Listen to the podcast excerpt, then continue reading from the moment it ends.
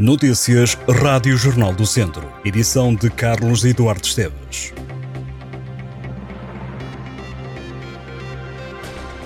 A falta de médicos no centro hospitalar Tondela Viseu está a impedir que os recém-nascidos tenham alta ao fim de semana. O serviço de pediatria é o que apresenta mais constrangimentos no que diz respeito às escalas dos profissionais de saúde que se recusam a fazer horas suplementares acima das 150. Assim, ao fim de semana em que não há pediatra escalado para a unidade de neonatologia, nem para o apoio ao berçário da obstetrícia, os pediatras que asseguram a escala de urgência em esforço não têm de facto possibilidade de dar altas aos recém-nascidos, razão porque se adia a alta das parturientes para segunda-feira. Esclarece o hospital questionado sobre estes constrangimentos em vários serviços. De acordo com a unidade de saúde, uma vez que a maioria dos pediatras já se recusa a fazer horas suplementares acima das 150, a escala foi reduzida aos mínimos de segurança, com apenas dois pediatras em cada turno. Já de acordo com o Centro Hospitalar Tondela Viseu, durante a semana, o apoio de pediatra à enfermaria de obstetrícia é assegurado com total normalidade. O hospital admite que o serviço de pediatria tem grandes dificuldades de recursos humanos, mas assegura que está a ser feito um esforço assinalável por alguns pediatras e prestadores de serviços para evitar o encerramento. O Hospital de Viseu recebeu minuta de escusa de disponibilidade por parte de 86 médicos, sendo que 50 são especialistas e 36 internos. As especialidades com maior número de escusas são pediatria, cirurgia geral e medicina interna. Várias escolas encerradas no distrito e uma adesão enorme, de acordo com o Sindicato de Professores da Região Centro, é o retrato da greve nacional que decorreu esta sexta-feira. De acordo com o sindicato, escolas em Penedona ou em Sinfãs encerraram totalmente, já outras tiveram adesão entre os 70% e os 96%. Em Viseu fecharam a Grão Vasco, a Infanto Henrique, também encerraram o Jardim de Infância de Molelos, o Centro Escolar de Sinfãs, o Centro Escolar no Bruno de Lamego, o Jardim de Infância de Cabanas Viriato e os centros escolares de Mortágua e Fonte Coberta em Sinfãs.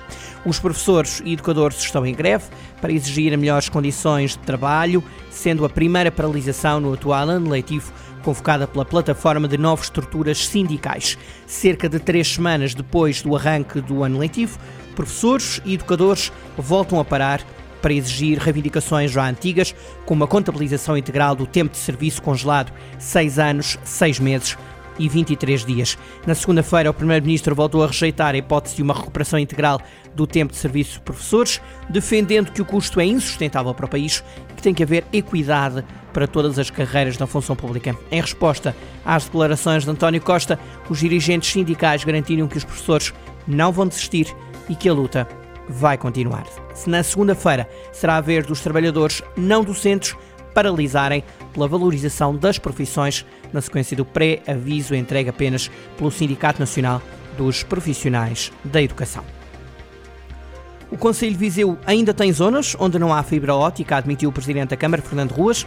À margem da inauguração da ecopista do Voga, o autarca reagiu ao anúncio da Ministra da Coesão, Ana Brunhosa, de que o Governo vai abrir um concurso público para colocar fibra ótica nas zonas brancas do interior. Ruas, que é também Presidente da Comunidade Intermunicipal de Viseu de Lafões, congratulou-se com a decisão. Lembra o Presidente da Câmara de Viseu que, já quando era eurodeputado, havia preocupação de tornar acessível a fibra ótica a todo o território da União Europeia. O autarca lembrou as lamúrias dos presidentes de junta de Viseu, onde há zonas sem fibra ótica, e disse que as pessoas têm que agarrar no carro e ir para mais longe à procura de ligação.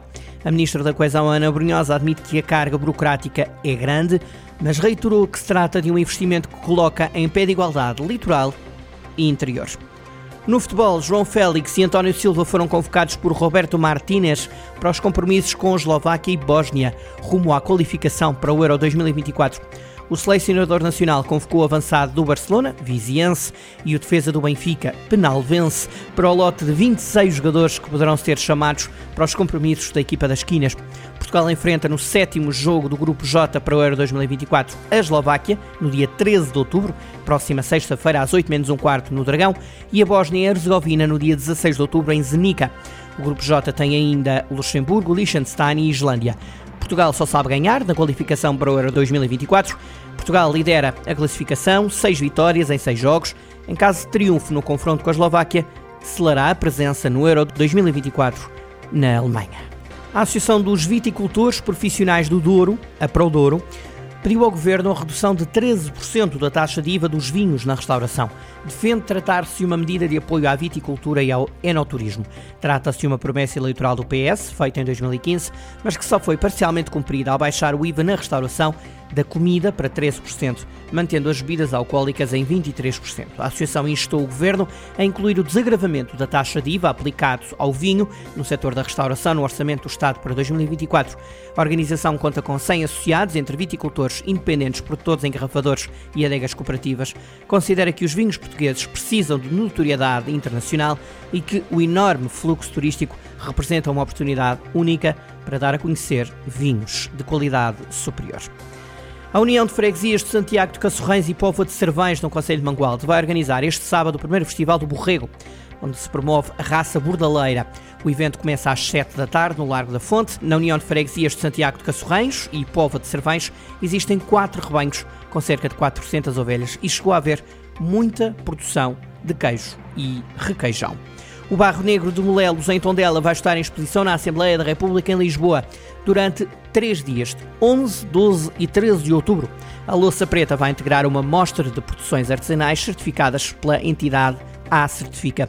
A exposição conta com nove peças criadas pelos oleiros de Molelos. O Barro Negro de Molelos é desde setembro de 2021 produto artesanal certificado e está inscrito desde essa altura no Registro Nacional de Produções Artesanais Tradicionais Certificadas. Molelos é atualmente o maior produtor de olaria negra do país. A freguesia é considerada um centro de tradição oleira desde o século XVIII, mas a cerâmica fez sempre parte do território. A louça preta de Molelos destaca-se pela cor negra, resultante da cozedura redutora em suenga, a suenga, pela decoração e pelo brilho das peças. As olarias estão localizadas em diversos pontos da freguesia de Molelos, como Machorro, Vela e Raposeiras.